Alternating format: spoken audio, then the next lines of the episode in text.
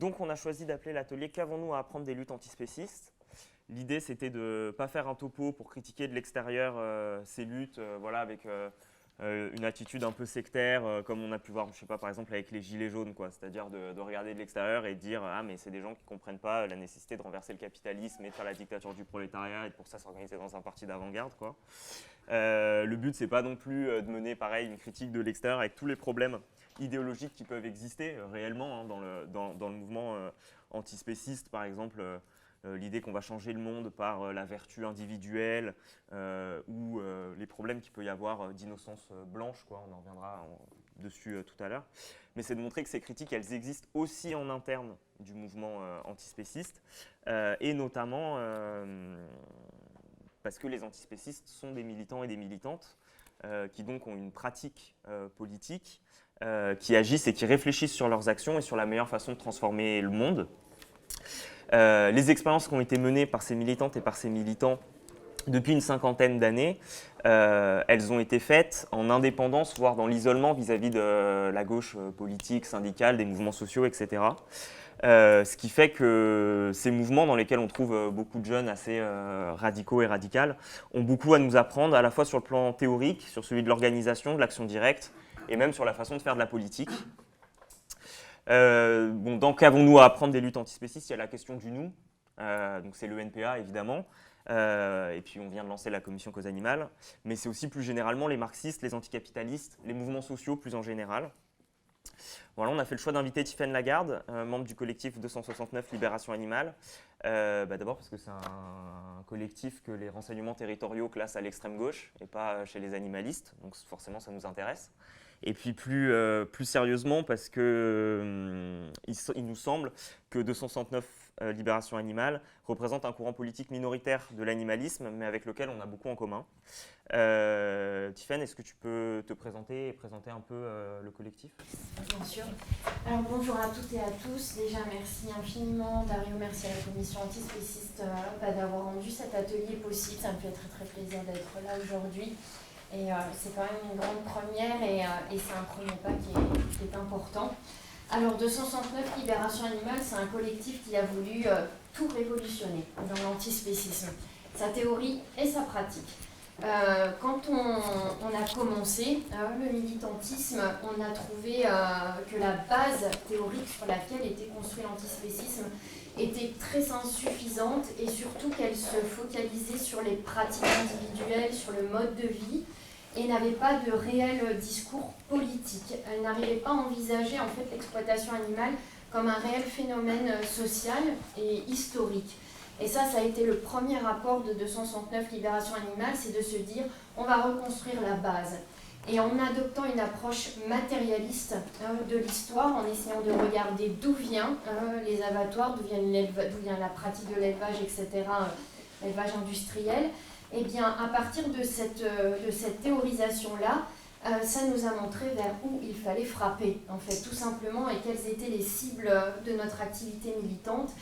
Et euh, après cette théorisation, eh bien, on s'est dirigé vers l'action directe contre les structures de la domination.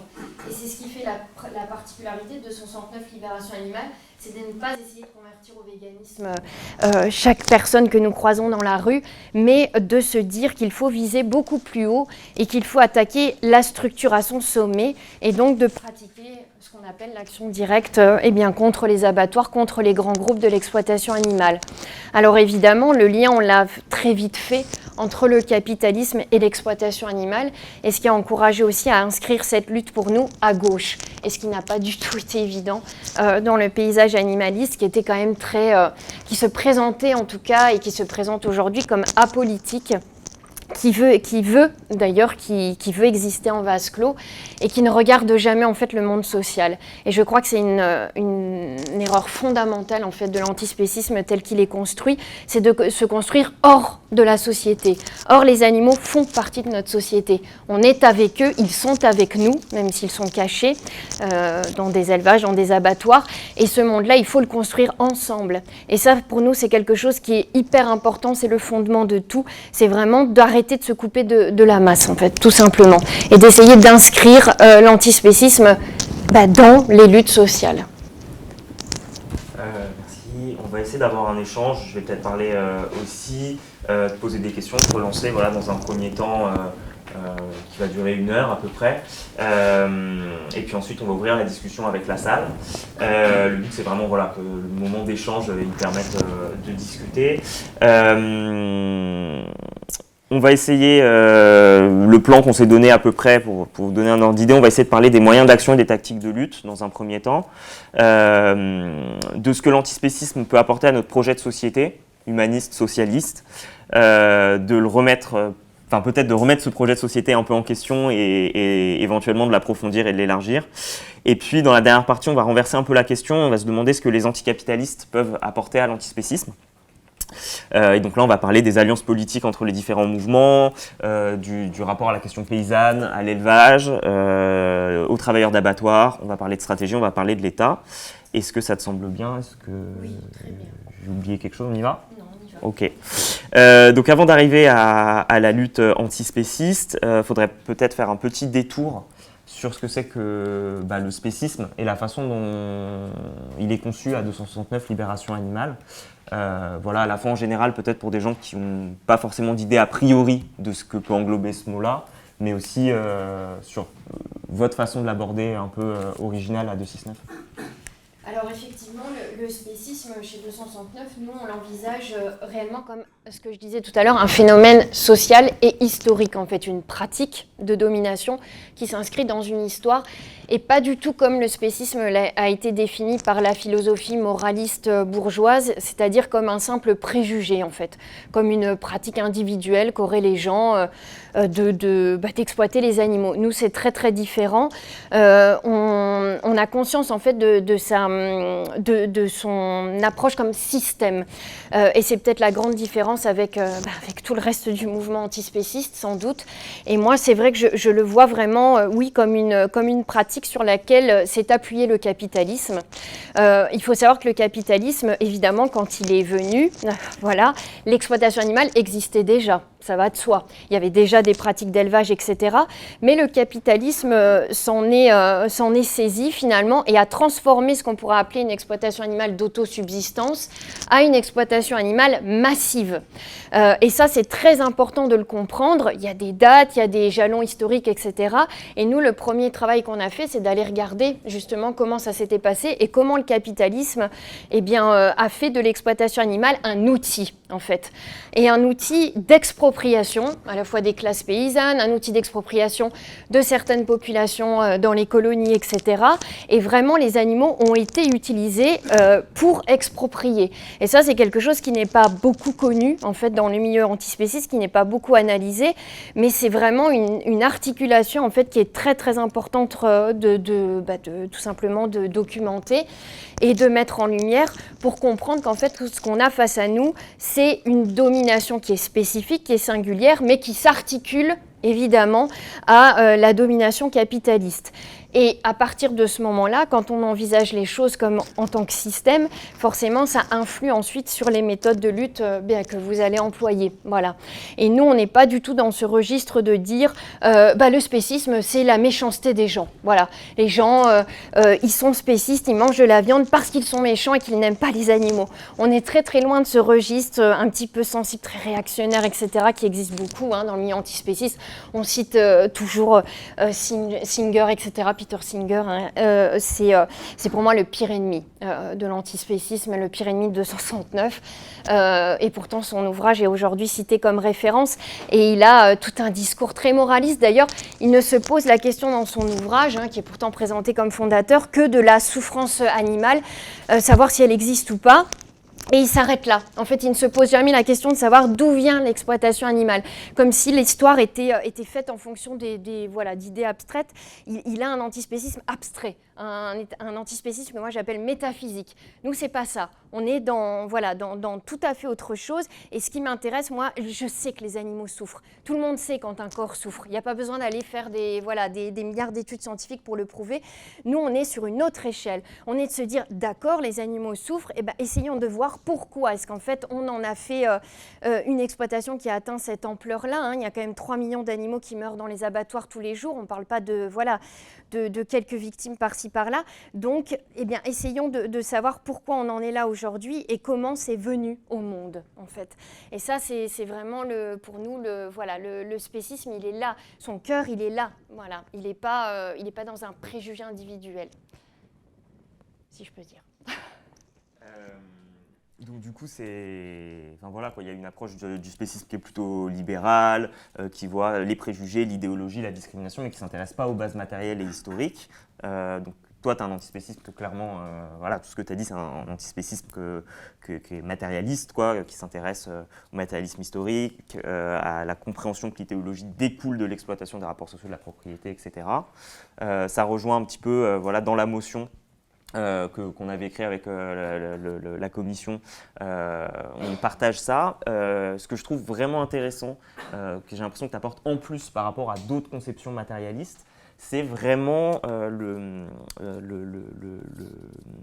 l'observation objective, empirique de ce que c'est que le système spéciste dans ces lieux. quoi. C'est-à-dire que ce n'est pas juste l'idée qu'il y a une, oppression, euh, que les animaux ils sont dépossédés de leur corps, etc. Mais c'est que tout ça passe par euh, des lieux, les élevages, les abattoirs, et que ces lieux-là, on peut les cartographier, on peut les attaquer, euh, et qu'ils ont une, forme de, enfin vraiment de matérialité quoi. et on en discutait un peu avec Mathilde sur comment est-ce qu'il y, y, a des que comment ces analyses-là, des lieux de l'oppression, elles ont été euh, importantes dans euh, euh, les autres luttes. Quoi. Par exemple, dans la lutte anticapitaliste, à un moment, le capitalisme, c'était vraiment l'exploitation à l'usine, point. et donc, bah, l'intervention des anticapitalistes, c'était d'essayer de se lier au mouvement ouvrier qui était dans les usines, etc. À un moment, on s'est dit, mais en fait, le capitalisme, c'est un peu plus large que ça. Il y a aussi la question de la vie quotidienne, il y a aussi euh, les questions écologiques, etc. Et donc, il faut aussi intervenir là-dessus. Le mouvement féministe, euh, c'est un, peu la même chose. On analyse que l'oppression des femmes, elle passe au foyer, dans la rue, aussi dans les entreprises, et donc on essaye d'avoir une intervention là-dessus. Et le mouvement animaliste, il s'est focalisé principalement sur la consommation individuelle et la loi qui se passait au Parlement. Et toi, tu cibles vraiment les lieux d'exploitation. Euh, donc je voulais savoir, est-ce que tu peux décrire un petit peu euh, l'exploitation animale aujourd'hui, euh, toi qui fréquentes un peu, un peu ces lieux, et puis le capitalisme basé sur l'exploitation animale, à quoi il ressemble? Alors tu as raison Dario quand tu dis que le marxisme a fait de l'usine le lieu de la lutte.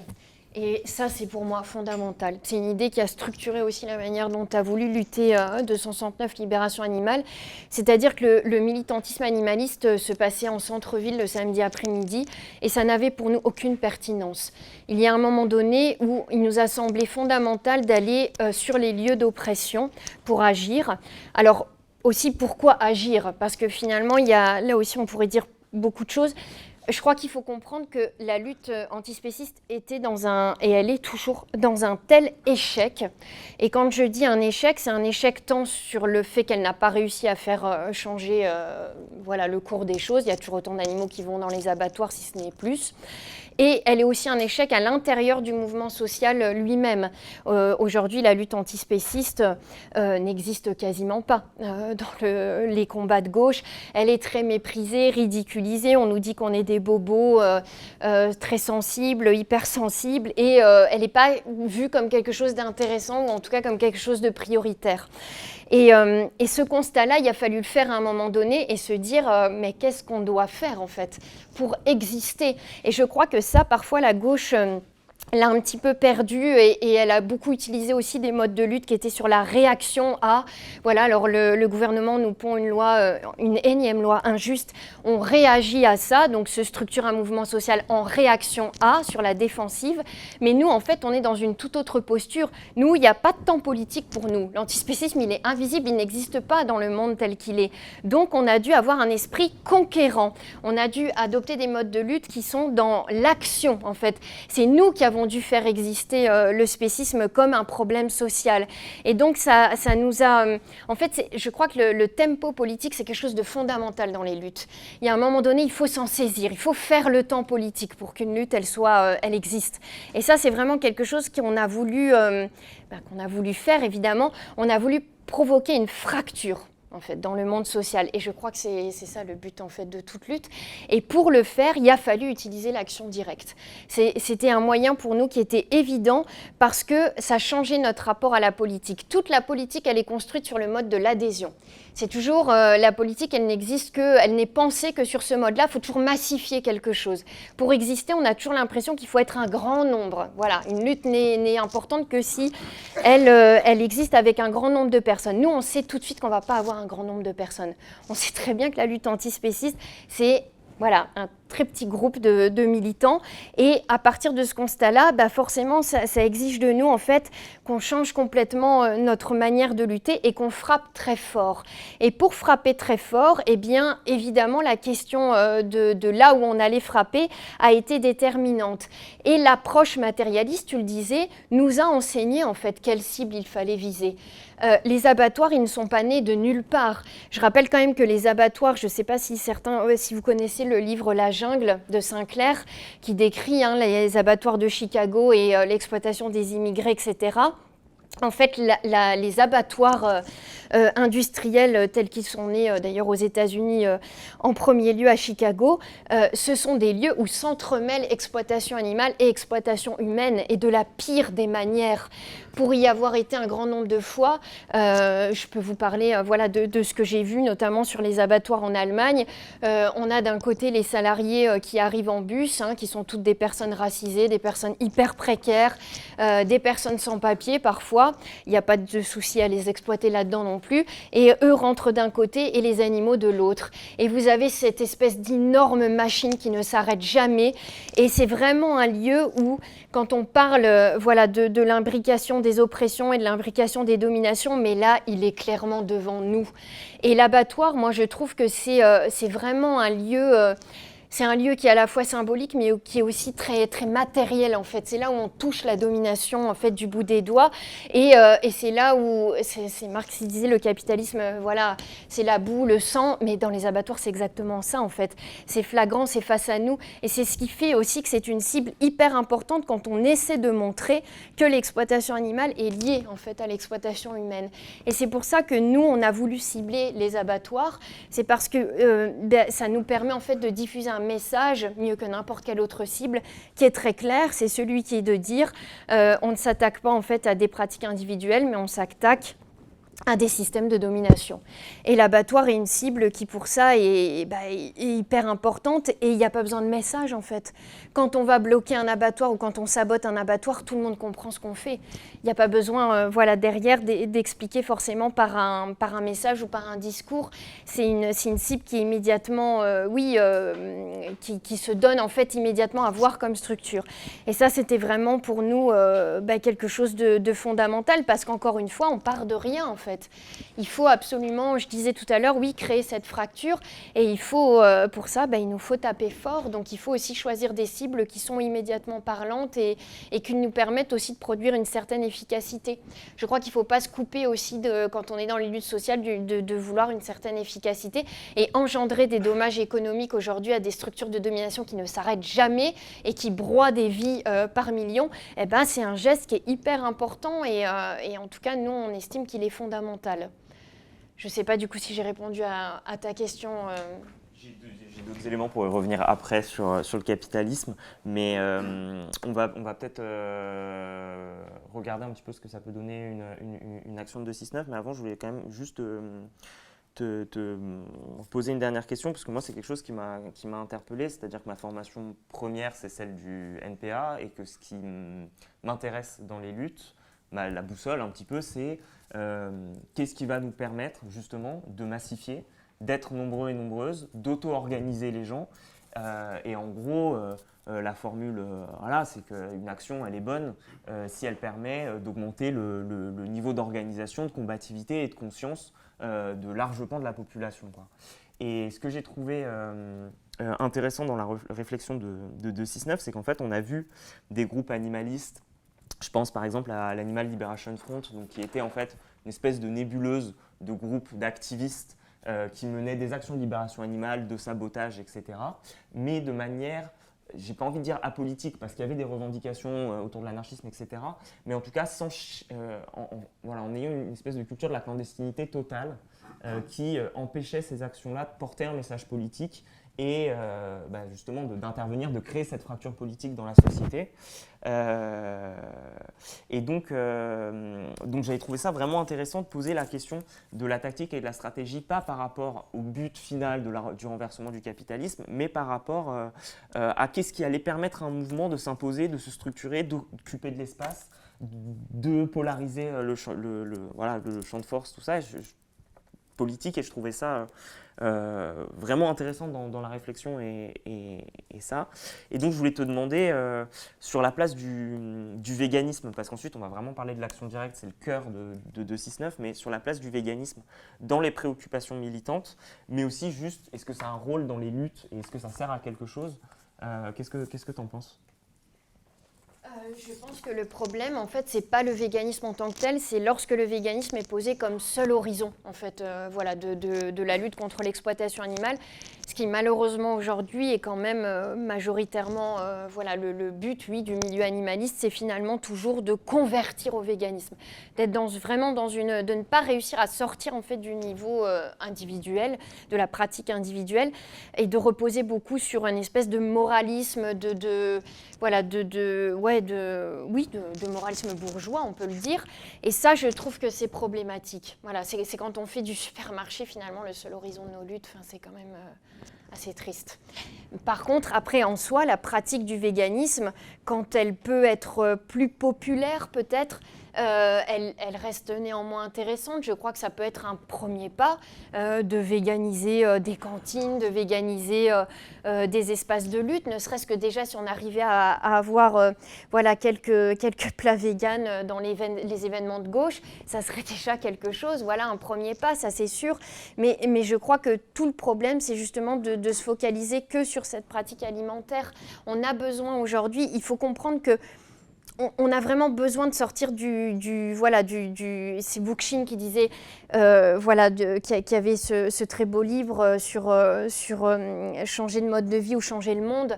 C'est exactement ça. Aujourd'hui l'antispécisme est là dedans et nous on a besoin de montrer que c'est pour changer le monde. Alors forcément voilà tout ce qui concerne le mode de vie on va le mettre un petit peu de côté parce que stratégiquement parlant, c'est pas intéressant pour nous en ce moment. Voilà, c'est pas quelque chose sur lequel on veut se battre. On veut aller sur autre chose. Mais oui, la, pratique du véganisme reste euh, reste quelque chose qu'il faut, euh, voilà, à, petite échelle, en tout cas, qui est bénéfique. Voilà, je ne peux pas je peux pas dire le contraire, mais j'en fais pas l'horizon de, de, notre lutte. Non. On va regarder peut-être. Petit clip de 10 minutes euh, qui, c'est Lucie qui l'a monté, euh, qui euh, récapitule les, les, les actions de 269.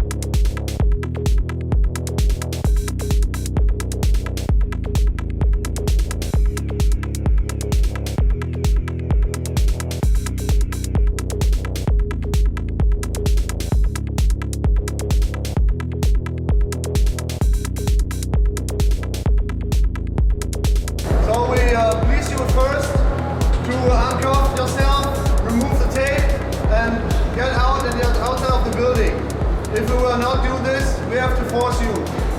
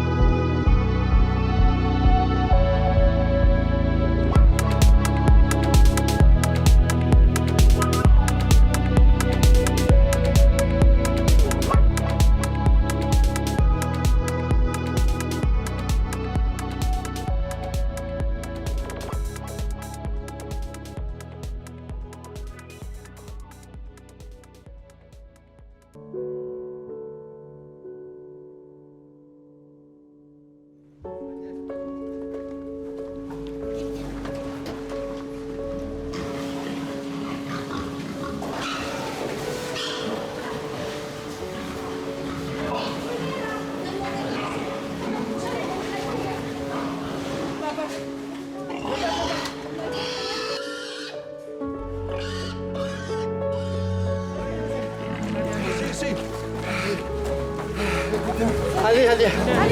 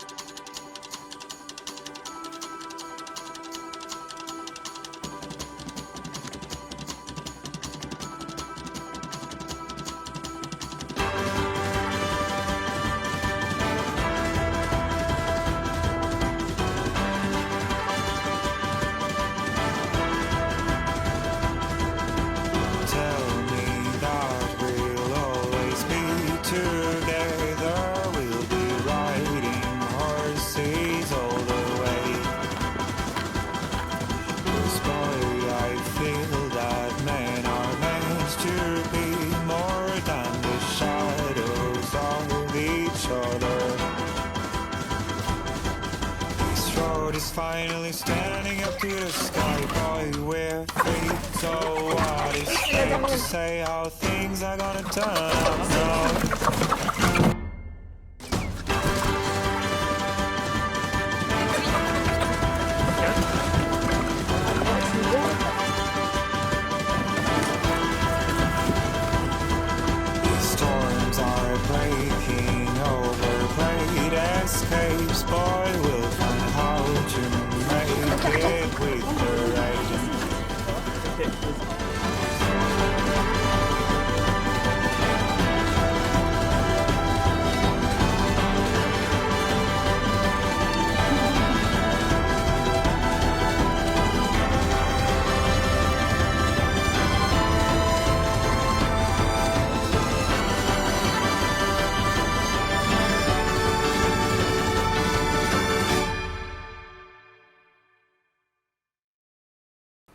Bah deux buts en blanc.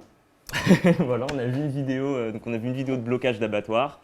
On a vu deux vidéos de, libération animale. Euh, et c- comment toi tu, définirais euh, l'action directe? Euh, déjà, c'est vrai que tu disais, Dario, c'est euh, toujours émouvant, mais je, trouve que parfois on fait beaucoup de critique vis-à-vis de l'action directe en disant que ça euh, véhicule un, vocabulaire ou une, imagerie en tout cas assez euh, violente, euh, euh, que ça, nous coupe de l'opinion publique, du soutien en tout cas de l'opinion publique, etc. Moi je trouve que c'est tout l'inverse. Je trouve que l'action directe c'est euh, c'est plein d'enthousiasme, c'est beau, c'est réjouissant, c'est plein de vie.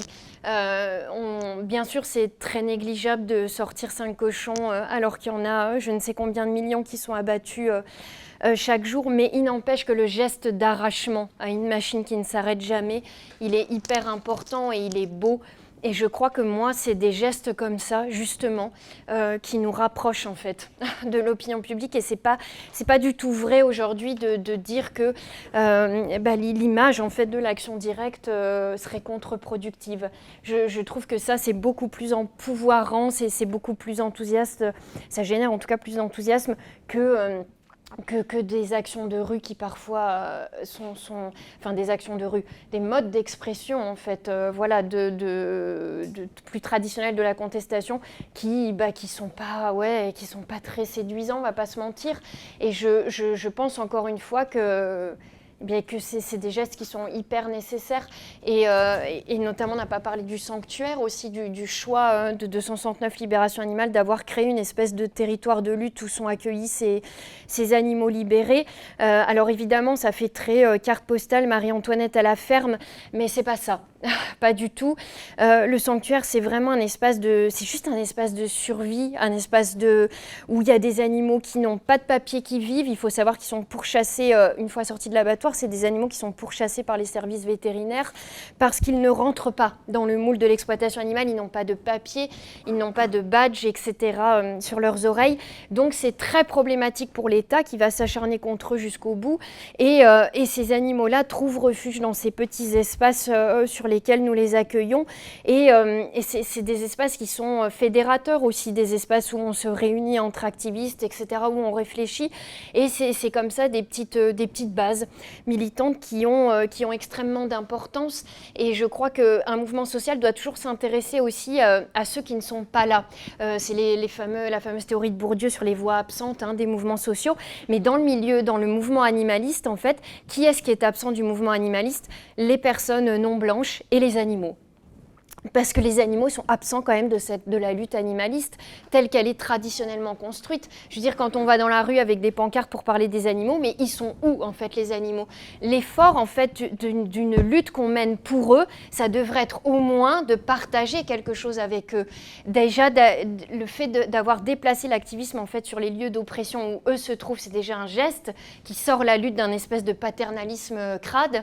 Mais le sanctuaire, de partager aussi un quotidien avec eux, il est important pour ça, parce qu'on est avec les dominés. Et moi, je trouve que c'est quand même un geste qui est hyper important. Enfin, sinon, euh, sinon ça nous coupe de toute crédibilité pour moi.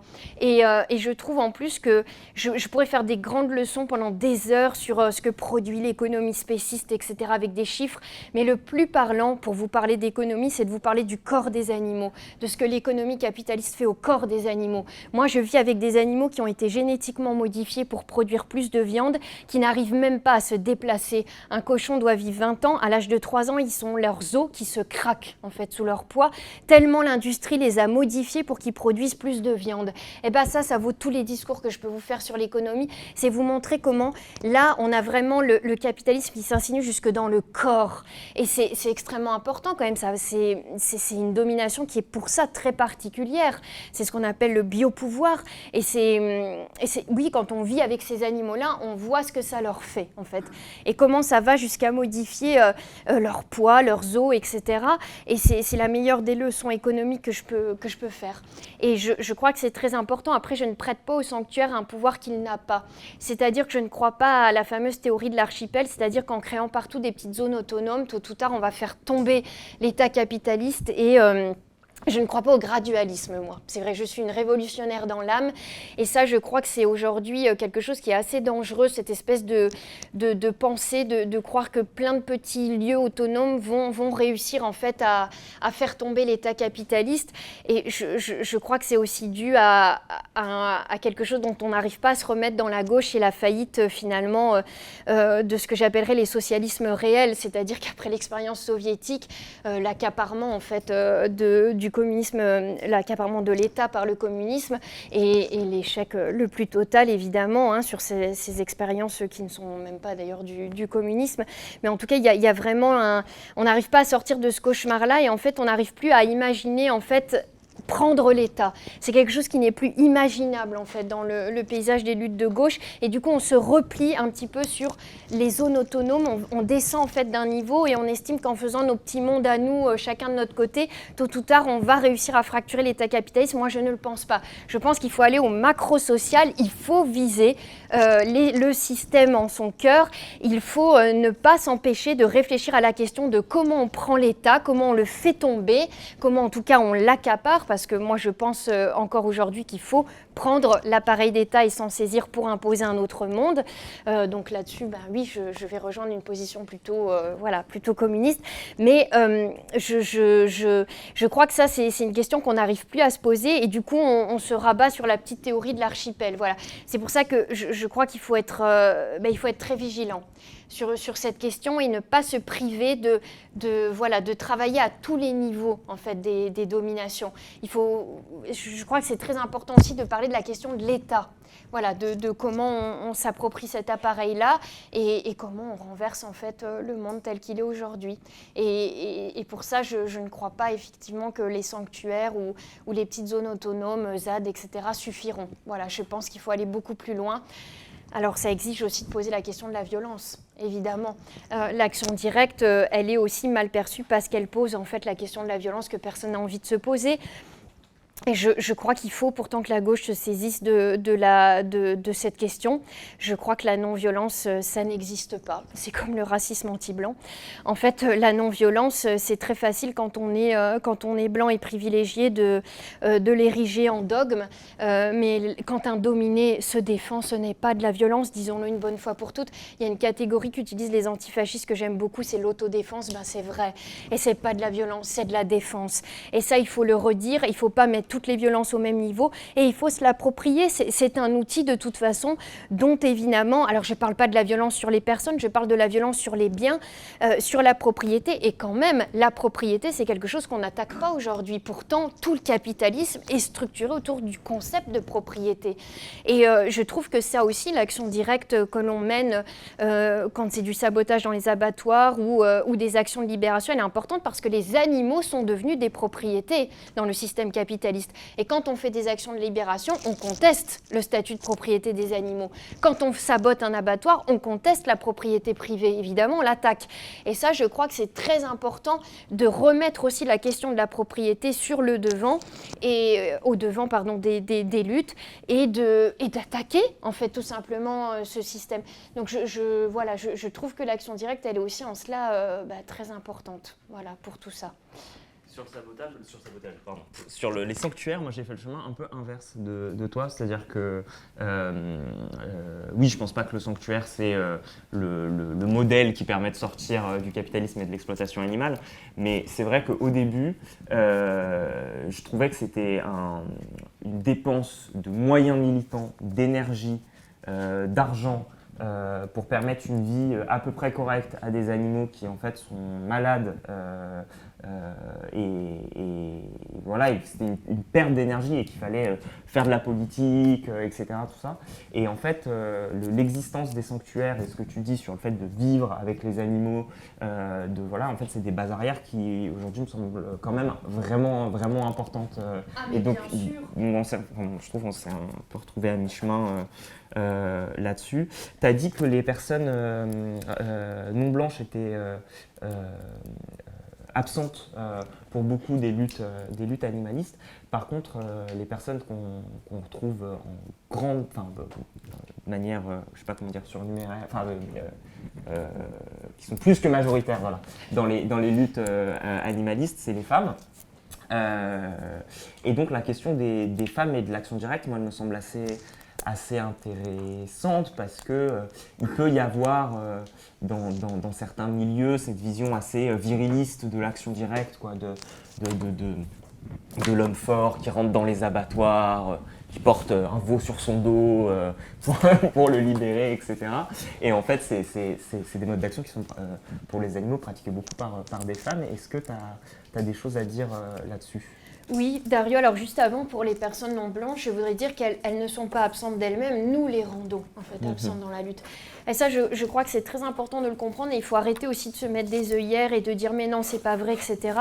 Aujourd'hui, les mouvements écolos comme les mouvements antispécistes sont majoritairement constitués d'une jeunesse blanche assez privilégiée, etc. Et c'est un constat et c'est pas grave. Voilà, c'est tout, c'est comme ça. Maintenant, il faut travailler ça et savoir pourquoi. Et je crois que l'autocritique, c'est hyper important. Le milieu animaliste a beaucoup de mal à la faire. Moi, je n'ai pas de mal à la faire. Et je trouve aussi qu'on invisibilise beaucoup euh, la question antispéciste quand elle est posée dans les milieux des quartiers populaires parce qu'elle est posée aujourd'hui. C'est pas vrai de dire qu'il n'y a que euh, voilà, les, personnes blanches qui seraient, euh, qui seraient sensibles à la cause animale. Ce n'est pas vrai. La question animale, elle est posée dans les, les quartiers populaires, mais ce n'est pas visible en fait. C'est tout, ce n'est pas visibilisé du moins. Mais c'est une question qui est réellement posée. Et ça, je, je tiens à dire qu'il existe en fait, euh, voilà, la, la question antispéciste aussi ailleurs. Et tout le but de 269 Libération Animale, c'est de faire comprendre qu'il y a de multiples points de vue en fait dans l'antispécisme, qu'il y a plein de lieux en fait où peuvent être posées cette question-là, et que ce n'est pas vrai que c'est l'apanage euh, voilà du- d'une classe privilégiée. C'est euh, quand on lit Andreas Malm, il, il raconte son parcours de radicalisation en disant qu'effectivement, voilà, dans les groupes Alternativa, XR, etc., c'est tout des personnes blanches euh, assez privilégiées, mais c'est vrai aussi dans l'antispécisme. Et il le dit, euh, c'est pas, en fait, c'est mon parcours des radicalisations, et c'est pas grave, c'est un état des luttes tel qu'il est. Maintenant, à nous de- de- d'y réfléchir, de, de savoir comment, comment on fait peut-être pour changer ça et pour accueillir aussi d'autres euh, voilà, d'au- d'autres points de vue. Et je crois que c'est toute l'œuvre euh, aussi qu'essaie de, de, bah, de mettre en place en fait euh, euh, 269 Libération Animale. Mais je, voilà, je, tenais quand même à faire cette précision parce que c'est vrai que voilà, c'est parfois assez, assez énervant en fait d'entendre certains propos dans le milieu animaliste. Et puis il faut dire que longtemps, et encore aujourd'hui, le fait de ne pas condamner l'extrême droite au sein même du milieu animaliste ne favorise pas non plus euh, la participation de certaines personnes euh, à son mouvement, ça va de soi. Et euh, nous, on est hyper détestés hein, de, de s'inscrire à gauche. Il ne faut pas croire que c'est facile pour nous. Euh, 269 est, est détesté dans le milieu animaliste aussi pour ses, ses prises de position. Et sur, sur, alors bien sûr, ça, ça met du coup... voilà, la, la question du... je- je te coupe. Est-ce que tu peux citer des lieux ou des pensées qui ont un autre point de vue et qui te semblent intéressants de mentionner? Oui, alors bien sûr. Euh, bah, par exemple, je, connais bien Fatima Wassak et je discute souvent avec elle euh, voilà, de, la question de la libération animale. Euh, il y a, voilà, à travers son association dans, dans, les quartiers populaires, eh bien, une question, la question animaliste qui est posée. Alors bien sûr, elle est, attachée à la question écologiste, mais il n'empêche que c'est une association aujourd'hui et, et un, un débat qu'elle mène en fait sur la question animale et dans son dernier livre pour une écologie pirate, d'ailleurs, elle en fait mention. Euh, après, on, pense aussi à des luttes plus éloignées dans le, ce qu'on appellerait euh, voilà, le sud global. Je pense notamment au Brésil, où il y a aussi des, euh, voilà, un, très fort mouvement antispéciste qui s'est tout de suite et d'emblée accroché au, à la lutte des paysans euh, sans terre, le mouvement des sans terre, et, euh, qui aussi est un, un, antispécisme très politisé, à gauche, etc., et, et, qui pose aussi cette question. Justement, je parlais tout à l'heure du fait que les animaux ont été utilisés comme armes d'expropriation voilà, pour coloniser certaines terres, mais là on y est complètement. Hein. Euh, il faut savoir que Burger King, 90% de, de, la viande qu'ils utilisent vient euh, effectivement du Brésil aujourd'hui. Hein. Euh, et c'est, du coup, ça pose aussi le, voilà, le, les animaux sont aussi bah, partie prenante en fait, euh, l'exploitation animale, partie prenante dans la colonisation euh, de certains territoires. Et il faut comprendre en fait que tous ces rapports sociaux s'imbriquent en fait et produisent euh, ensemble, voilà, une domination qui est dévastatrice à tout niveau. Et ça, c'est des, voilà, des enjeux qu'il faut absolument saisir. Et c'est des antispécismes, bien aujourd'hui, qu'on essaie de, visibiliser, de montrer, et de ne pas toujours penser que tout vient des personnes blanches voilà, qui, auraient, elles, un mode de militer qui serait supérieur aux autres et qui serait absolument parfait. Voilà. Et d'ailleurs, je ne nie pas aussi que parfois la pratique de l'action directe, elle peut avoir un côté certainement élitiste parce qu'elle exige de prendre des risques, etc. Et il y a certaines populations qui sont focalisées aussi sur des impératifs de survie les concernant eux, en fait. Et forcément, euh, ont-ils, euh, ces personnes-là, euh, la possibilité d'agir d'aller en plus, euh, voilà, de, de s'occuper de leur propre survie, d'aller agir en plus pour d'autres qu'eux-mêmes. Voilà, ça pose aussi cette question-là, évidemment, et je le néglige pas, et c'est pas grave. Euh, voilà, il y, a des personnes qui, qui peuvent s'occuper euh, de l'exploitation animale, et ben tant mieux, j'ai envie de dire. Voilà, c'est pas, c'est pas en soi une, une difficulté, c'est un constat tel qu'il est. Après, sur la question des femmes, euh, alors ça, c'est aussi une question qui est, très importante parce que sous les cagoules, chez 269, c'est euh, à 90% des femmes. Et pourtant, quand on fait des actions directes et qu'on publie des comptes rendus, qu'on en parle, très souvent, les, premiers, euh, les premières réflexions qu'on a, c'est bravo les gars. voilà, à chaque fois. Hein. et évidemment, c'est, je, je, crois qu'il faut comprendre que pour une femme, j'utilise souvent cette cette formule, mais de prendre le pied de biche ou de, de prendre le pavé, c'est deux fois plus lourd. Parce qu'elle transgresse l'ordre social sexué et elle transgresse en plus les lois. Et pour nous, c'est plus lourd, forcément. Le, voilà. Et il y a aussi une socialisation euh, des corps qui est différente selon le genre. Euh, quand on est une, une, petite fille, on ne nous apprend pas euh, à faire l'expérience de la puissance de notre corps. on ne nous apprend pas à, soulever un pavé ou à prendre un pied de biche. Y a, vraiment, on nous apprend au contraire que voilà, le, féminin, c'est plus du côté de la culture, du, foyer. on n'occupe pas d'ailleurs l'espace de la même manière non plus. et cette socialisation, ensuite, se répercute évidemment dans la pratique de l'action directe, ce qui fait que c'est toujours plus difficile, en fait, je dirais, pour, euh, euh, pour les femmes et les minorités de genre. Euh, et, et c'est quelque chose qu'il faut, absolument, qu'il faut absolument combattre. Et, et, je crois que chez 269, moi j'ai toujours eu à cœur en tout cas de, à la fois de mettre en lumière ce problème-là et aussi de travailler évidemment dessus et, et, de montrer que nous avons toute notre place dans des modes d'action dits violents. Euh, et que ce n'est pas l'apanage de ces messieurs, au contraire. Euh, et je, crois que ce n'est pas une question de muscle, l'action directe. Voilà.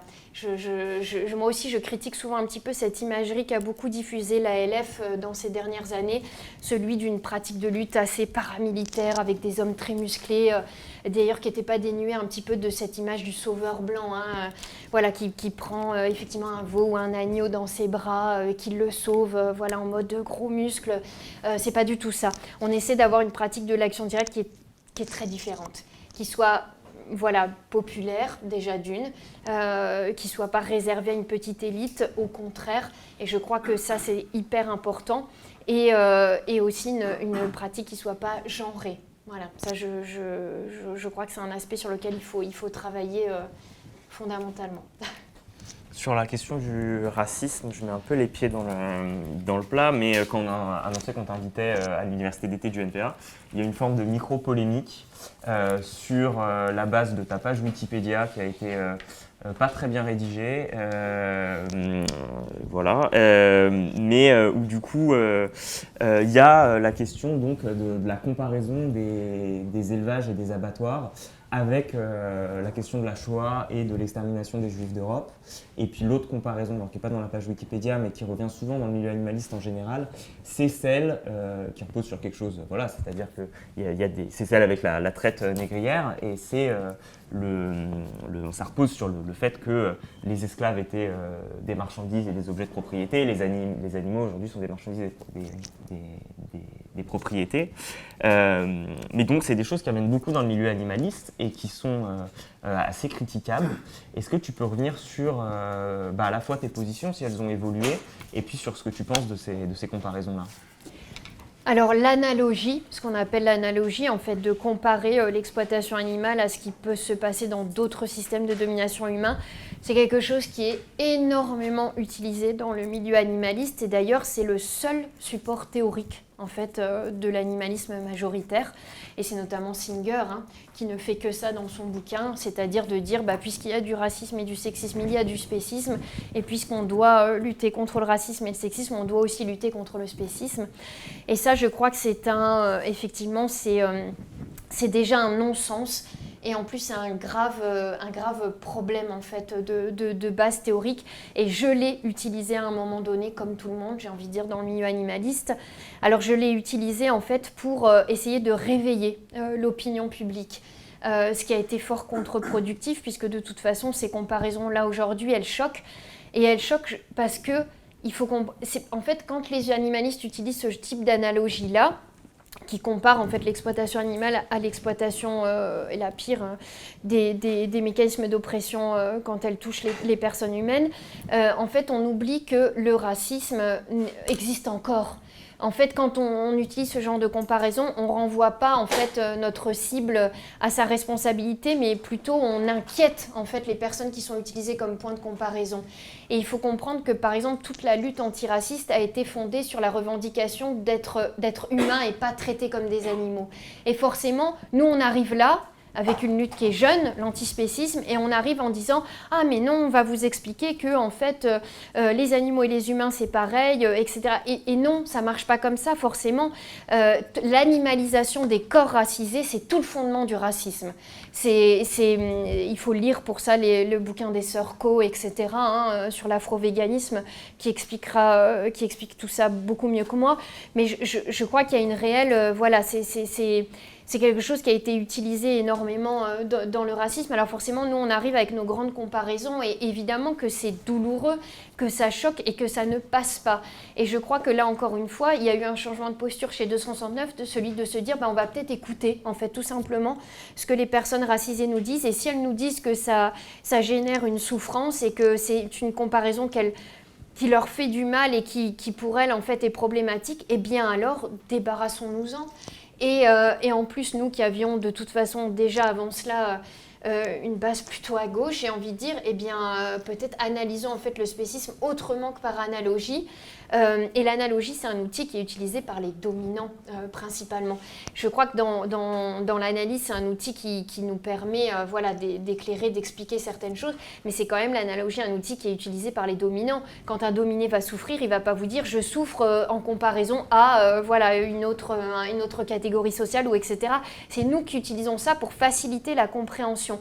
Parce que comme les animaux ne peuvent pas parler, ne peuvent pas s'exprimer avec notre langage à nous, on a toujours du mal à faire comprendre que. Et je crois qu'il faut se débarrasser de cette logique-là. Il faut poser comme postulat, et de toute façon tout le monde sait, les animaux, ils souffrent. Voilà, point, c'est tout. Il n'y a pas besoin d'avoir euh, voilà, des, des grands systèmes de comparaison ou des milliards de rapports scientifiques pour aller prouver qu'un cochon a la moitié de l'intelligence d'un chien ou d'un humain ou d'un enfant ou de je ne sais quoi. Ça ne mène à rien. Les animaux souffrent et c'est depuis leur position à eux, depuis leur corps à eux, qu'il faut penser en fait l'oppression spéciste. Il ne faut pas aller la chercher ailleurs. Et je trouve que ça, c'est un grand danger euh, d'aller toujours mettre aussi l'antispécisme à la remorque d'autres dominations pour essayer de le rendre légitime et de le rendre valable théoriquement. le spécisme, c'est une oppression en tant que telle qui est très singulière, qui fonctionne avec des mécanismes hyper particuliers et qui n'a pas forcément grand-chose à voir avec le racisme ou avec le sexisme. Il y a des points d'accroche, évidemment. Ils les oppressions-là s'articulent ensemble et fonctionnent ensemble, mais dans leur, dans leur origine, dans leur histoire, elles sont très singulières. Et je crois que c'est un tort aujourd'hui de vouloir tout mettre dans cette espèce aussi de convergence des luttes. Hein. Parfois, la gauche est un petit peu perdue aussi face à l'éclatement de toutes les luttes sociales, de toutes les questions sociales ces dernières années. Et on, a toujours l'impression qu'il faut alors régler la solution en disant, bah, mettons tout en fait dans une énorme catégorie, une méta-catégorie, faisons la convergence et ça ira comme ça. Non, il faut que les luttes, elles gardent leur spécificité Cité leur histoire, leur singularité, ce qui n'empêche que oui, sur certaines questions, elles s'articulent ensemble. Et on l'a vu, le capitalisme, évidemment, les articule ensemble. Euh, le capitalisme, pour empêcher toutes les alliances prolétariennes, ça lui a bien servi, le racisme et le sexisme. Hein. parce que si tous les prolétaires, femmes, personnes racisées, personnes blanches, avaient pu s'unir contre le capitalisme, évidemment, ça aurait été une autre histoire. Donc pour couper toutes les alliances prolétariennes, il a bien fallu, à un moment donné, et ça a servi le capitalisme, eh ben de, de, de, voilà, qui est du racisme et du sexisme. Comme les prolétaires entre eux étaient déjà divisés, étaient déjà dans des systèmes de hiérarchie. Ça empêche toute alliance. Hein. Donc c'est fort pratique. Et c'est pareil pour les animaux, j'ai envie de dire. Parce qu'il y a de très beaux écrits d'une, d'une autrice qui s'appelle Nadia Farah, je vous mettrai les, références après pour ceux que ça intéresse, qui parle à Rio de... Voilà, elle, elle, elle, elle a un très beau texte, un texte pardon, sur l'arrivée du capitalisme dans la ville de, de Rio de Janeiro. Et elle explique comment les ouvriers, les animaux, à un moment donné, se sont solidarisés en fait contre, contre les mouvements, euh, euh, contre le capitalisme en fait. Et elle a, vraiment euh, voilà, de, très belles formules où elle dit voilà que à ce moment-là, bah, les prolétaires humains et animaux se sont unis contre le capitalisme. Ça n'a pas duré malheureusement, mais elle explique que justement c'est le capital qui a voulu aussi voilà, diviser la classe ouvrière dans toutes ses composantes pour empêcher bah, voilà, les alliances. Et aujourd'hui, on le voit, c'est un système qui utilise les abattoirs. Il faut savoir que les abattoirs, notamment au début du XXe siècle aux États-Unis, ils ont été s'installer dans des zones où euh, le syndicalisme était très impopulaire. Et c'était fait exprès, évidemment. C'était fait pour qu'il ne puisse pas y avoir de syndicats d'ouvriers d'abattoirs.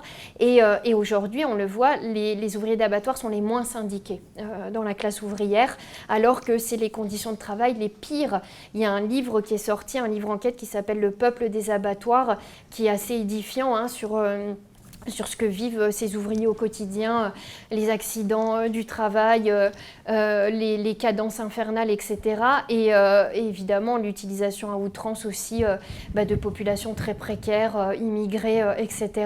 Et, et, je crois que ça, c'est aussi des choses qui ne sont pas suffisamment mises en avant dans le mouvement animaliste. Et, et la question des ouvriers d'abattoir, là aussi, il y a eu un grand changement chez 269. C'est sûr que dans le milieu animaliste, et on le voit avec ce que fait ce qu'a beaucoup utilisé, ce qu'utilise encore, hein, des associations beaucoup plus mainstream et populaires comme L214, qui euh, a beaucoup aussi euh, misé sur la condamnation des comportements d'ouvriers d'abattoir euh, à travers des vidéos, etc.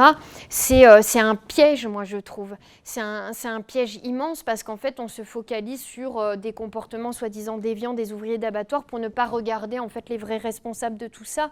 Et il me semble que là aussi, ce n'est pas des tactiques qui sont euh, qui sont intéressantes et qui sont judicieuses pour créer du lien à gauche. Et, euh, encore une fois, l'abattoir est un lieu qui exploite euh, et les humains et les animaux, et il faut le dire et le redire avec insistance. Alors bien sûr, toute la question, c'est quand on fait un blocage d'abattoir, c'est comment on ne fait pas l'action contre les ouvriers. Parce qu'on ne la fait pas avec eux, hein, ça va de soi. Mais il faut, il faut réfléchir à comment on, ne la fait pas contre eux. Et ça, je, je crois que c'est très important déjà d'arriver avec un discours qui le dit, tout simplement. Qu'on n'est pas là, euh, voilà, contre eux, mais contre, contre un système, contre le, le directeur de l'abattoir, contre voilà, parce que l'exploitation animale, c'est euh, aller en France, c'est quoi? C'est euh, une dizaine de, familles, hein, de, capitalistes qui possèdent, euh, qui possèdent tout le secteur de l'industrie. hein. C'est un complexe qui va euh, de la production des aliments d'animaux jusqu'à la transformation de leur corps. hein. Mais tout ça est détenu par, allez, ouais, une dizaine de groupes qui font des milliards d'euros de, bénéfices. Et, et je crois qu'il est important aussi de, voilà, de- d'expliquer toute cette architect- architecture de l'oppression et, de montrer qui sont les, les cibles.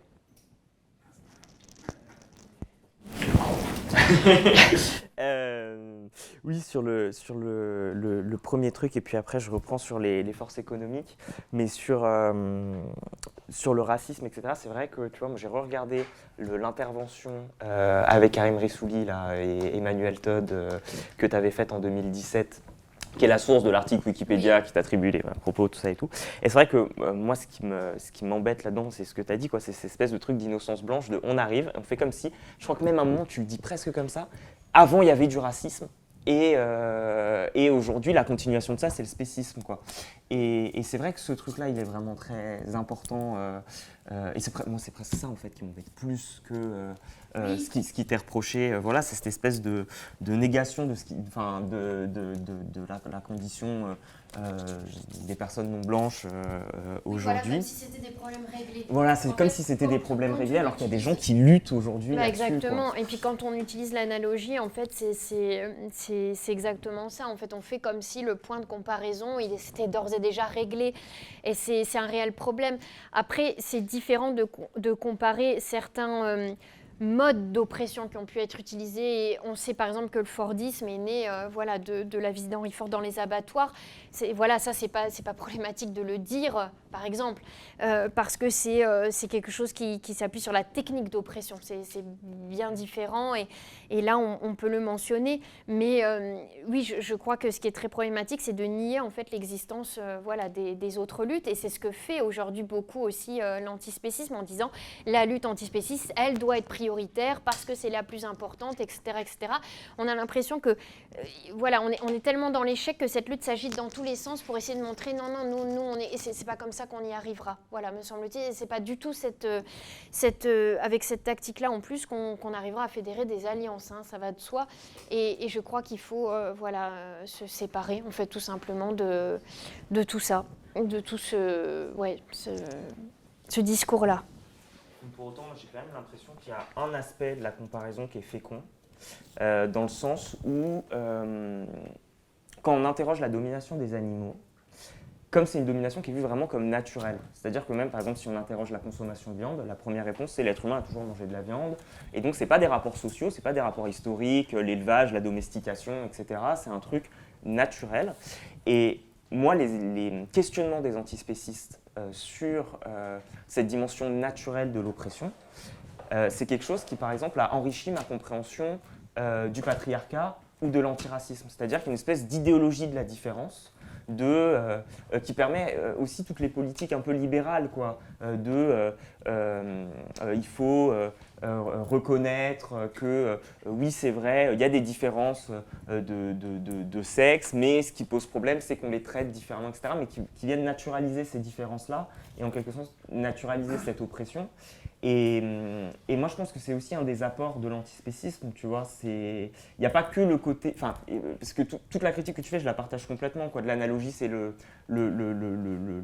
l'outil de, quelqu'un qui est en position de domination et qui cherche à comprendre, etc.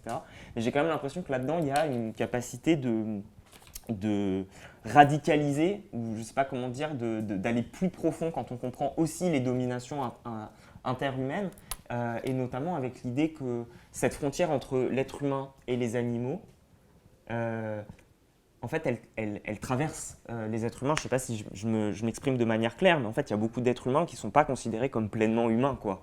Euh, avec les, les zoos humains euh, de l'exposition universelle, par exemple, je, trouve que c'est l'ex- l'exemple paradigmatique. Quoi. Mais euh, on retrouve aussi, voilà, chez, dans tout ce qui est le validisme, l'idée que des personnes qui n'ont pas les capacités d'eux, les moyens d'eux, euh, n'ont pas une vie pleinement humaine, n'accèdent pas pleinement à l'humanité.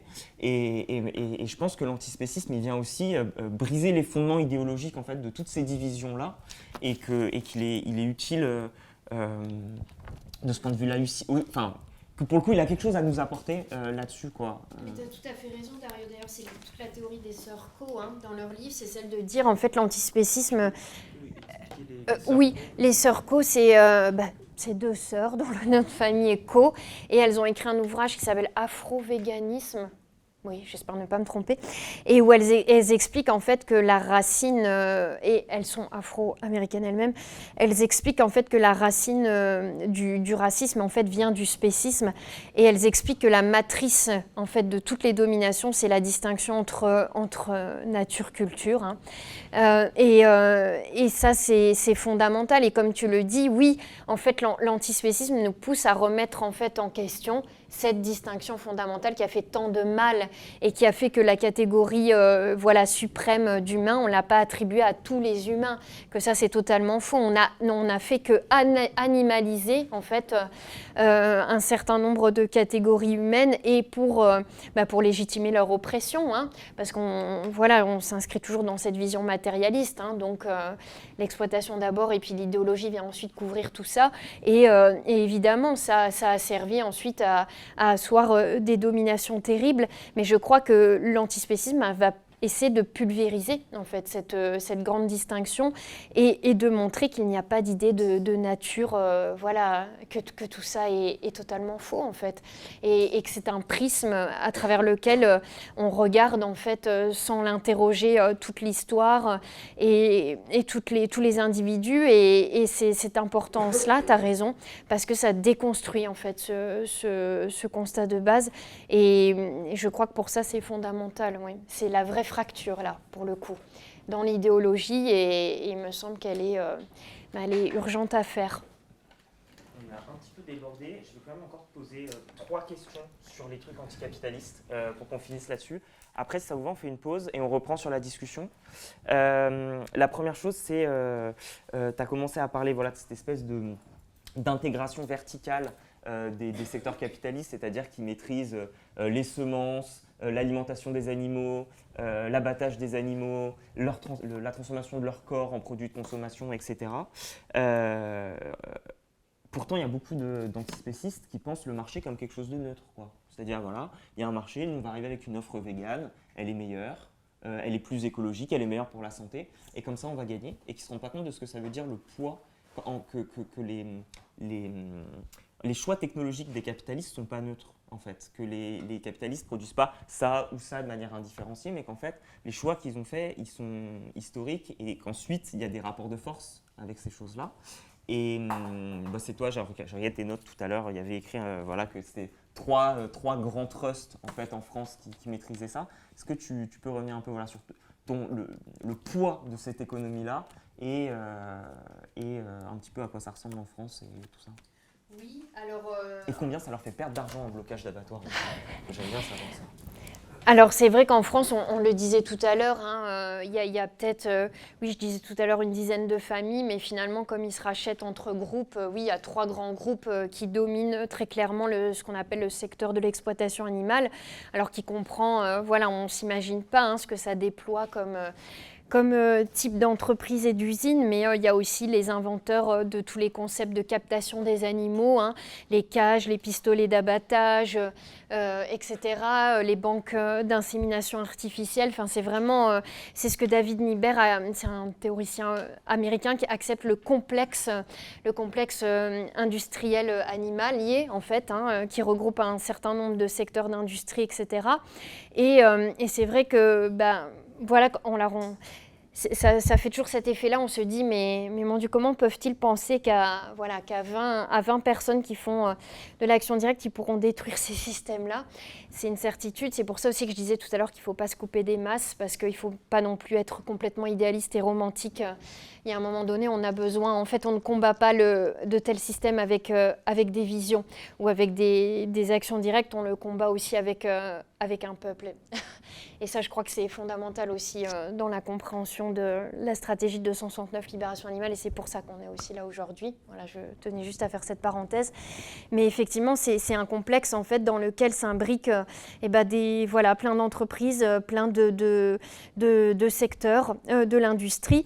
Et il est né d'ailleurs, euh, il est né comme ça. Euh, on, date à peu près, on estime que le, capitalisme a, commencé à utiliser l'exploitation animale comme une arme en fait euh, de- d'expansion, de, développement et d'expropriation, d'abord en Angleterre avec le système des enclosures. Je ne sais pas si vous voyez un petit peu ce que c'est. Euh, voilà.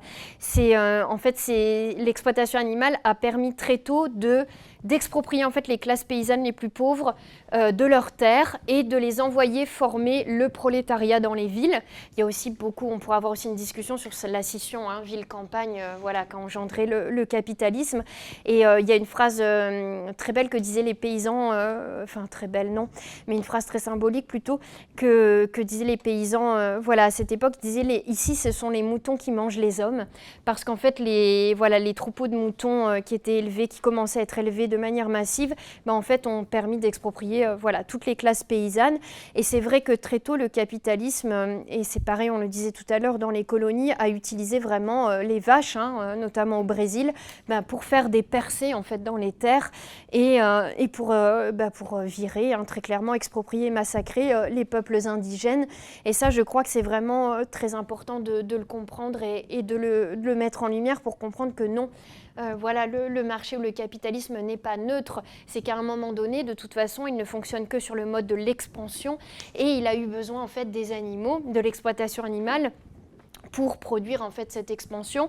Et une fois qu'il avait tout ravagé un certain endroit, il a besoin d'aller puiser ailleurs. Et en fait, il se sert de l'exploitation animale aussi pour aller puiser ailleurs, notamment dans les suds. hein.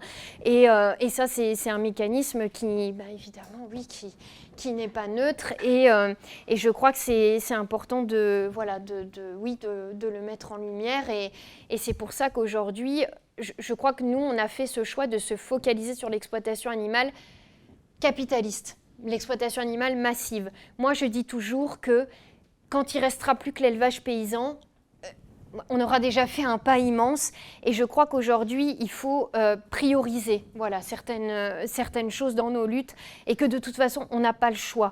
Et moi, je trouve que le secteur euh, de l'exploitation animale pour la viande, c'est le secteur le plus important à viser aujourd'hui. Je trouve que les combats sur la chasse, la corrida, etc. sont très périphériques et très honnêtement, je pense qu'on aurait tout intérêt à se concentrer vraiment sur le secteur d'exploitation de, la viande, en fait, parce que c'est un secteur d'exploitation, encore une fois, qui, euh, est vraiment le, je ne sais pas comment expliquer, c'est le point le plus révélateur, en fait, voilà, de ce qu'est vraiment le, capitalisme et de ce, dont il a besoin, en fait, pour se maintenir en place et, euh, et pire, pour proliférer. Et je, crois que c'est vraiment euh, du coup sur ce secteur-là que nous devrions agir et nous fédérer. Et je pense que c'est en plus sur le lieu des abattoirs que pourrait se construire quelque chose entre la gauche radicale, la gauche anticapitaliste et les antispécistes.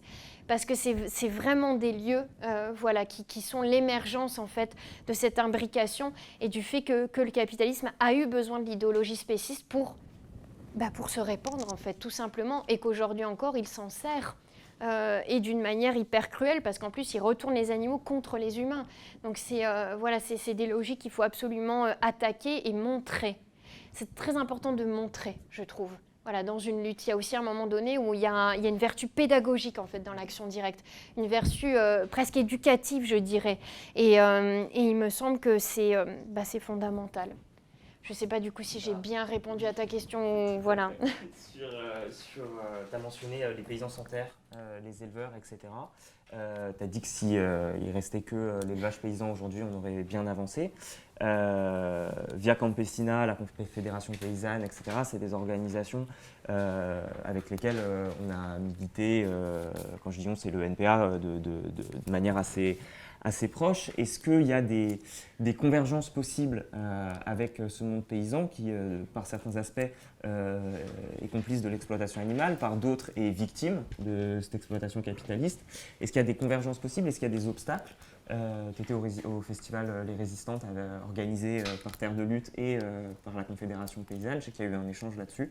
Euh, comment, euh, comment tu vois l'état des, l'état des lieux là-dessus?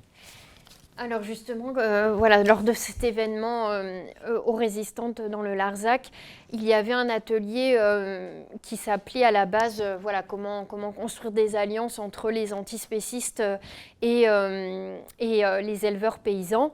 Et le- les camarades des soulèvements de la terre, qui sont des, voilà, des, au-delà des, des camarades aussi pour certains des amis, avaient voulu vraiment que ce soit 269 Libération Animale qui viennent parler parce que euh, ils trouvaient ça beaucoup plus intéressant d'avoir justement une, une organisation politique qui se place directement à gauche et comme étant euh, aussi un mouvement révolutionnaire, euh, plutôt qu'une organisation animaliste plus mainstream qui allait rester assez euh, dans des positions euh, voilà, très en retrait. Et, malheureusement, mais comme il fallait s'y attendre, la Confédération paysanne a, directement posé le débat en disant de toute façon il n'y aura jamais d'alliance voilà, avec les antispécistes parce que nous ne voulons pas le même monde.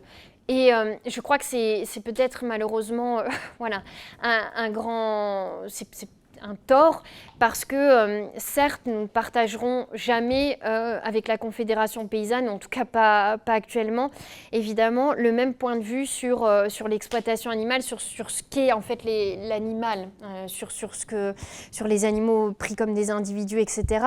Mais il n'empêche qu'aujourd'hui, on se rejoint par exemple sur le combat contre l'élevage industriel, les ce qu'on appelle les fermes-usines, les abattoirs industriels. Et je, je pense qu'on aurait évidemment grand intérêt en fait à s'allier. Et euh, je, ne- vois pas de problème en fait au fait qu'on ne soit pas d'accord forcément sur le fond. Euh, je, trouve que c'est pas forcément un obstacle en fait pour pouvoir sur une question très particulière néanmoins s'allier. Voilà. Et pourtant de leur côté, euh, ils estiment que si on ne partage pas la totalité voilà, des, des- points de vue, ben non, on peut pas, on, peut pas se fédérer au moins sur la question des fermes-usines. Alors c'est quelque chose que je regrette. On a eu beau batailler pendant deux heures dans un atelier qui était quand même très difficile et qui était le point sensible euh, voilà, du, festival Les Résistantes. Mais euh, ça a été très intéressant néanmoins parce que ça, a fait vraiment, euh, ça nous a vraiment montré qu'il y a un aspect aussi très... très émotionnel en fait sur cette question-là. Les, éleveurs paysans se, se sentent évidemment attaqués par le discours antispéciste et pourtant ils ne, voilà, on n'arrive pas à passer en fait ce cap-là pour, pour parler du capitalisme. Et c'est euh, bah, c'est quelque chose que, voilà, que je regrette. Mais malheureusement, je ne voilà, je peux pas aller contre leur volonté. Il n'empêche qu'à des réseaux plus, on va dire, euh, voilà, moins officiels, on arrive quand même aujourd'hui à avoir une discussion. Et je pense que ça, ça sera le grand combat de 269 Libération Animale, c'est de savoir comment produire un front révolutionnaire contre l'exploitation animale, comment arriver à s'allier, parce qu'on on va pas se mentir. Moi, je le sais, en restant tout seul dans notre coin, on va arriver à rien du tout. Et le problème aujourd'hui, je le disais, la lutte antispéciste, elle est super isolée.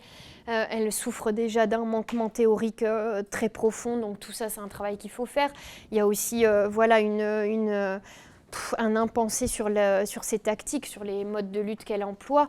Et je, je sais très bien que si on reste entre nous, de pratiquer l'entre-soi, en tout cas, euh, ça ne marchera pas. Et euh, vu l'ennemi qu'on a face à nous, évidemment, on a tout intérêt à s'allier, au moins sur des questions euh, voilà, très précises. Et bah, j'essaie, en tout cas, de, tout mettre en œuvre pour. Et aujourd'hui, c'est évidemment pour moi un pas très important dans ce sens-là. Et, et voilà, j'espère qu'il y en qu'il y en aura bien d'autres. J'ai l'impression qu'il y a quand même aussi euh, chez la Confédération paysanne le problème des élections professionnelles, quoi. Euh, Tout à fait. Enfin, tu vois, en dehors des trucs euh, idéologiques, c'est-à-dire qu'ils ont quand même une base euh, qui, est, qui est- voilà, et que et qu'il y a aussi économiquement des liens. euh, voilà, hein, je, je- Interbev, donc qui est le, le- le lobby de la viande qui défend les intérêts des éleveurs, voilà, sont membres la FNSEA et la Confédération paysanne, quoi. Donc il y a aussi, euh, il y a aussi ces problèmes-là qui font que parfois il y a des convergences euh, économiques, d'intérêts économiques entre euh, des gens qu'on aime plutôt bien et des gens qu'on aime plutôt pas, quoi. Et, que- ça, ça va être dur à dépasser aussi sans rapport de force interne. C'est-à-dire qu'il y a quand même la question. C'est-à-dire plus, plus le mouvement écologiste s'empare de la question animale, plus les, les- les- les- le, mouvement paysan euh, va devoir se positionner vis-à-vis de ça pour maintenir des alliances avec le mouvement écologique aussi. Quoi. Et j'ai l'impression qu'il va falloir poser ces, ces questions-là. La dernière question que je voulais te poser, ah oui, t'as pas dit combien ça coûtait un blocage d'abattoir euh, au... parce que, Oui. quand même? Alors, ah, ça, ça dépend après, voilà, des, cibles, mais c'est vrai que nous, on, on essaie toujours de cibler des abattoirs qui appartiennent à des grands groupes pour qu'il soit plus facile pour nous de diffuser le, le message anticapitaliste porté avec le message antispéciste. Et euh, sur des grosses structures, comme l'abattoir euh, voilà, que nous avons vu dans la vidéo, qui est l'abattoir de Bocholt, euh, on va dire qu'une journée de blocage leur coûte à peu près entre euh, 60 000 et jusqu'au plus gros, ça va jusqu'à 120 000 euros de dommages et intérêts. Donc ça reste un type d'action directe qui est hyper important pour cela aussi, parce qu'aujourd'hui on est parfois, je le disais tout à l'heure, beaucoup aussi... on ne se soucie pas en fait de l'efficacité des modes de lutte qu'on emploie. Euh, les, modes de contestation euh, traditionnels ont vite été récupérés par le système, hein, voilà, la manifestation, etc. Et c'est vrai qu'aujourd'hui, il faut inventer autre chose. Je le disais, il faut prendre l'État par surprise, il faut arrêter de réagir toujours à ce qu'il fait lui. Il faut prendre le devant, lui imposer des sujets. Euh, et le prendre par surprise. Et en ça, l'action directe le fait et elle prend par surprise aussi ces lieux-là. Et évidemment, euh, c'est tout l'intérêt du blocage d'abattoirs et euh, ça déstabilise complètement leur mode de fonctionnement. Et du coup, en simple, je dirais en simplement, en fait, occupant le couloir d'abattage, bah, on provoque un, un certain quand même dommage économique. Alors encore une fois, on n'est pas des idéalistes, on sait bien que c'est pas en provoquant voilà, 120 000 euros de dommages et intérêts que euh, va mettre, euh, on va abattre ce, système euh, terrible. Mais il n'empêche que c'est vraiment, je dis toujours moi, le premier pas, c'est celui qui coûte le plus pour les activistes. Et il faut comprendre aussi que les blocages d'abattoirs, ça a été une forme d'action directe un petit peu plus populaire parce que euh, c'est vraiment euh, les actions directes sur lesquelles les personnes qui ont envie de, de- se lancer dans ces tactiques de lutte-là nous rejoignent. C'est des actions sur lesquelles on est quand même plus de 100, euh, à l'inverse des, choses plus risquées qui se font en plus petits groupes et en cagoule. Et sur les blocages d'abattoirs, il y a vraiment aussi une volonté de, former en fait à l'action directe, à cette pratique de lutte et de réunir plus de monde. Et aujourd'hui, bah, ça, reste en fait une action qui est économiquement efficace et c'est pas c'est pas à négliger, moi je trouve. Voilà, l'e- l'efficacité devrait jamais être déconnectée du choix de tactique que l'on fait. Ça, je, pense que c'est un grand tort euh, de ne simplement penser, euh, d'analyser en fait la pertinence d'un mode de lutte en fonction de la communication, de l'image. Ou non, il faut aussi qu'il y ait de l'efficacité. Et là, très clairement, ben il y en a. Voilà. J'ai une dernière question, après on laisse reposer les cerveaux un petit peu. Euh, on a dit que le capitalisme n'était pas neutre. Il y a un deuxième euh, agent euh, important qui n'est pas neutre, c'est l'État. Les antispécistes, ils ont tendance à imaginer l'État comme une espèce d'arbitre neutre. Et puis si on était 50% à penser qu'il fallait abolir l'élevage, enfin 50 50,1% à penser qu'il fallait abolir l'élevage, et ben euh, on aurait gagné quoi. Et, euh, et en fait, euh, l'État, c'est pas exactement ça. Euh, voilà.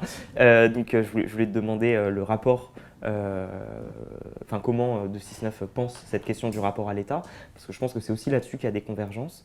Et puis, du coup, euh, la question qui, va avec ça et qui reprend l'intitulé euh, du topo, euh, c'était euh, qu'est-ce qu'on a à apprendre des luttes antispécistes?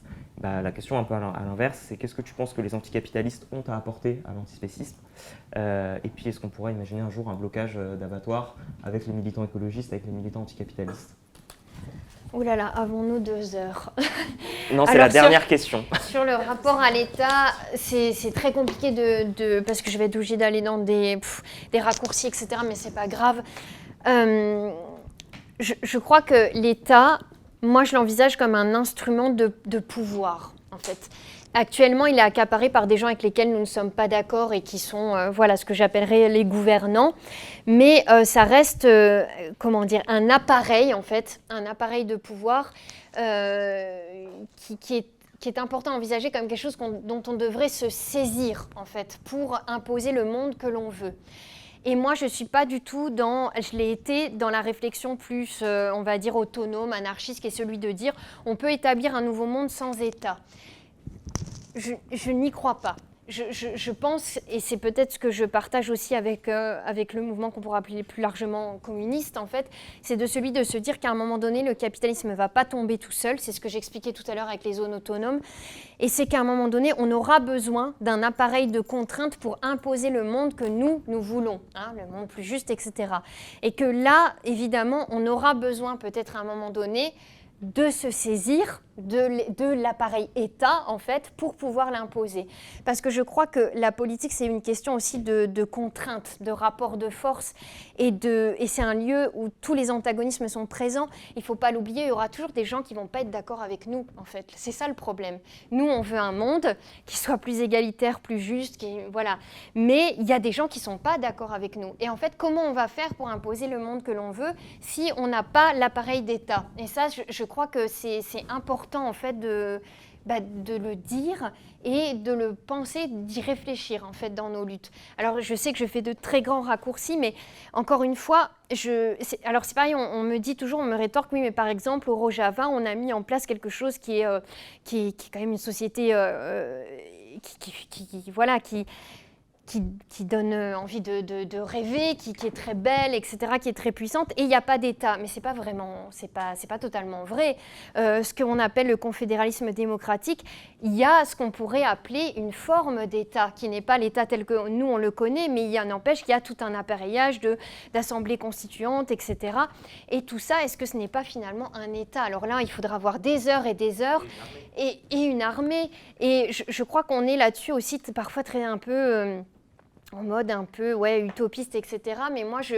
Alors c'est Lordon hein, qui, a des, qui a des textes assez pertinents aussi sur la question de, de l'État. Faut-il s'approprier l'État ou, voilà, ou faire autrement? Mais je, je crois que c'est pas à négliger. Voilà, je, je pense qu'il ne faut pas aujourd'hui rester dans une vision très idéaliste où on existe en dehors du, du, monde social, on existe en dehors de tout ça et on fait notre petit truc dans notre coin et puis peut-être que tôt ou tard, à force qu'il y ait plein de petits trucs partout, eh ben, on va réussir à, à abattre l'État capitaliste. Non, la bourgeoisie va se défendre défendre, évidemment. D'ailleurs, j'en veux pour exemple, quand on prend euh, les Black Panthers aux États-Unis, ils ont développé tout un système de vie autonome qui était quand même super. Il y avait des écoles, il y avait une armée, ils s'étaient armés, euh, il y avait une culture qui s'était mise en place, etc., dans, dans ce mouvement. Et ben, on sait comment ça a terminé. À un moment donné, quand ils sont devenus très puissants et quand ils ont justement commencé à s'armer, ben, qu'est-ce qui s'est passé? Ben, L'État les a, euh, voilà, euh, les a assassinés, on peut le dire. Donc je, crois que ça montre aujourd'hui aussi que de toute façon, nos adversaires ne nous laisseront pas faire. Donc il y a un moment donné, la conquête de l'appareil d'État, c'est une question qu'à gauche, il faut se poser. Euh, et, dans le milieu antispéciste aussi. Et moi, c'est ça que m'a appris le milieu anticapitaliste euh, et des structures comme le NPA, c'est aussi à ne pas laisser de côté la question de l'État.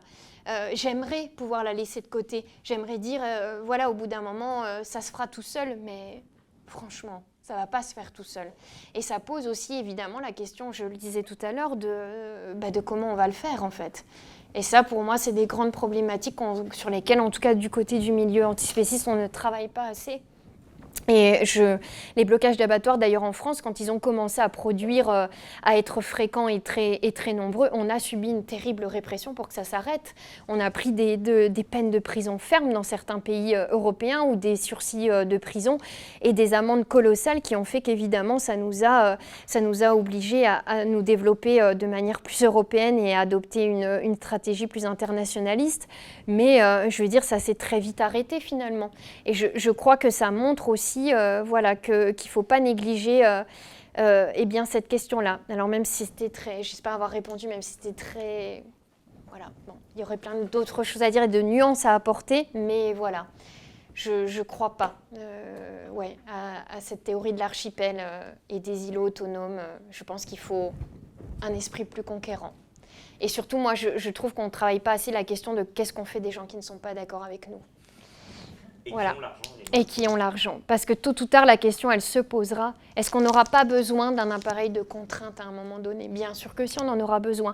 On a envie qu'il y ait des hôpitaux, des écoles. Il y a un moment donné, il faudra prendre l'argent quelque part. Il faudra qu'il y ait un système euh, d'impôts, etc. Mais qu'est-ce qu'on fera des gens qui ne veulent pas? En fait, il y a un moment donné, il faut avoir un appareil de contrainte. Et la politique n'est que ça. La politique n'est qu'un lieu où se rejoignent des positions antagonistes. Donc il y a un moment donné, euh, voilà, ces questions-là, on ne peut pas les laisser de côté. Et, et surtout qu'en plus, on n'a pas un terrain idéologique favorable. voilà, je, je, pense que ça, pour ça, c'est très important, les zones autonomes, les sanctuaires, les ZAD, etc., parce que ça travaille en souterrain. C'est qu'en souterrain, on a d'autres paradigmes, d'autres imaginaires qui se mettent en place. Et ça, quand le moment sera venu, ça sera important, voilà, qui est ce terreau... Euh, voilà, qui soit installé dans les cerveaux, mais ça ne suffira pas. Voilà, c'est ça que je veux dire. Et je, je, il y a aussi de très belles choses sur, euh, dans les écrits de, Marcuse euh, voilà, sur ça, sur, sur le fait que quand on est révolutionnaire, il faut se soucier euh, voilà, de, du, monde euh, tel qu'il est, ne pas faire une stratégie de repli sur soi. voilà, mais, mais moi, je reste fondamentalement avec l'objectif de changer le monde.